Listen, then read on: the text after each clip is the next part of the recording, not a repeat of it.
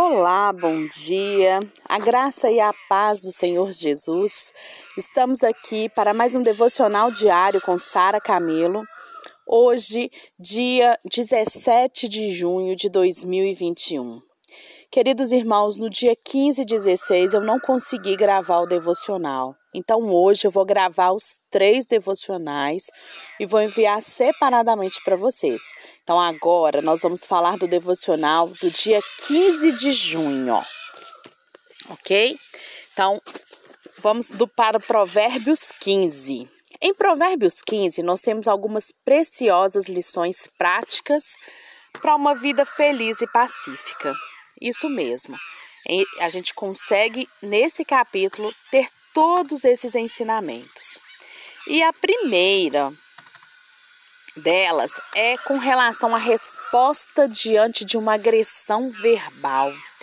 O sábio aqui, ele vem nos falar sobre isso, como que deve ser a nossa resposta diante de uma agressão verbal. O sábio ele nos diz que a resposta branda, isto é, a suave, delicada, ela desvia a ira. Ela muda a direção, ela tira o foco.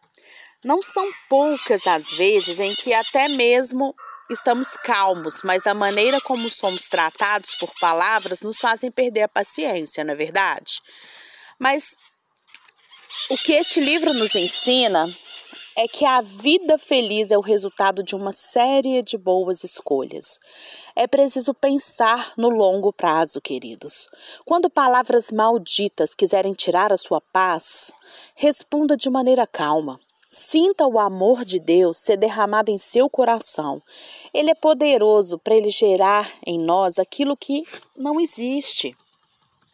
No versículo 4, a língua saudável é comparada à árvore da vida.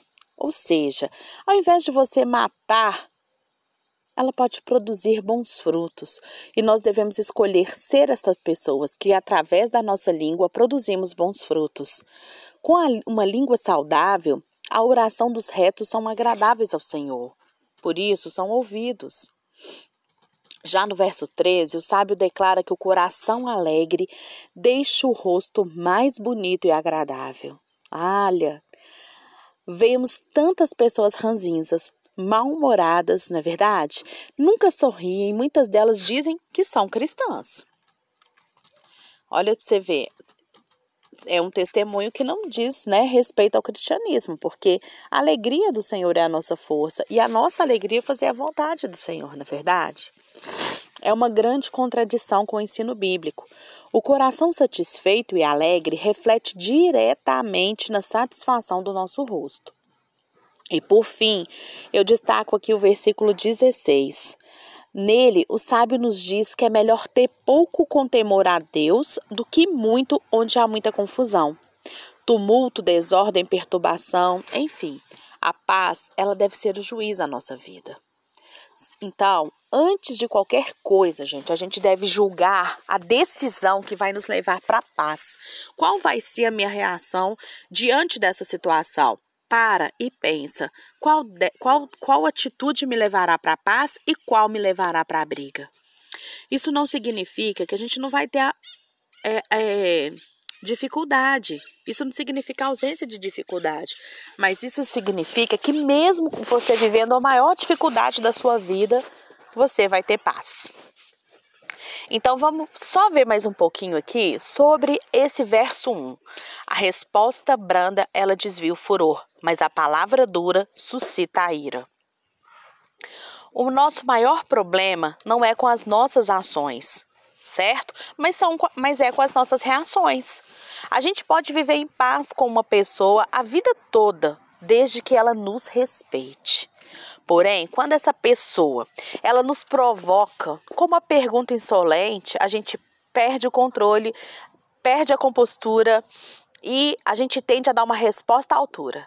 É, e a gente acha que está saindo ganhando.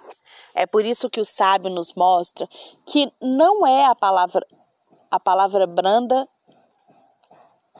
que desvia o furor, mas a resposta branda. Isso é mais do que ação, é reação. Mesmo diante de uma ação provocante, a pessoa tem uma reação branda. É como colocar água na fervura e acalmar os ânimos.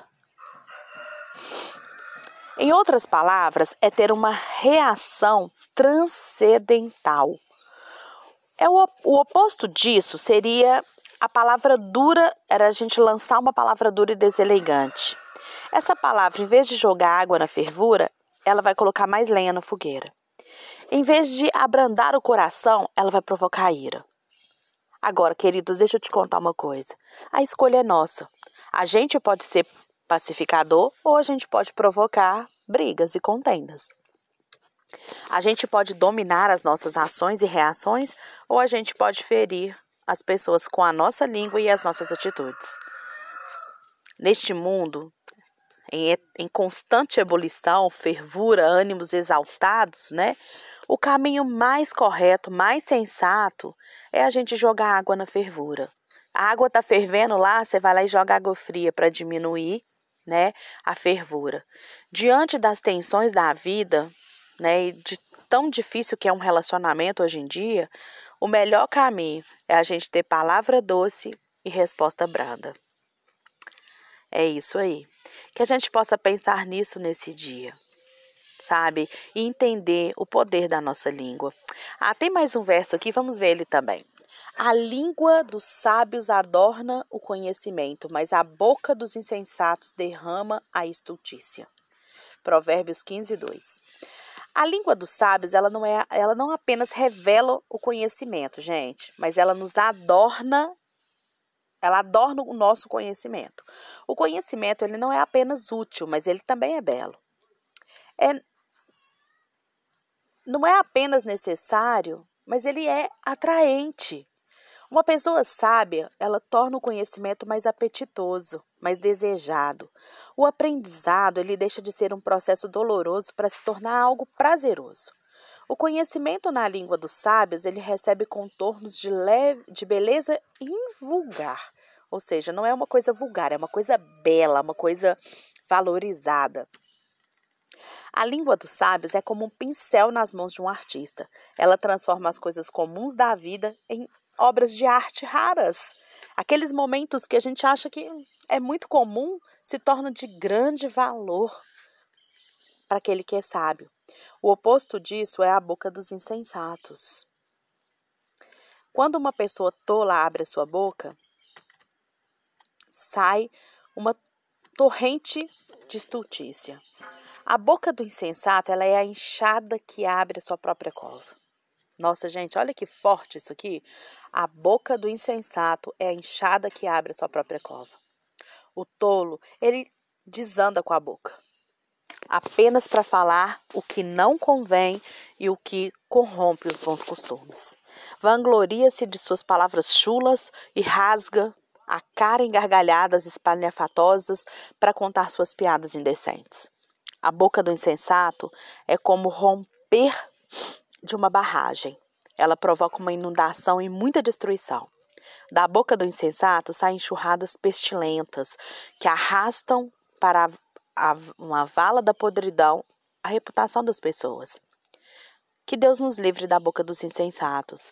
Que Deus nos ajude a adornarmos o conhecimento com, através da nossa língua. Que da nossa boca saiam palavras que edificam. Lembre-se, a boca fala daquilo que o coração está cheio. Pense nisso nesse dia.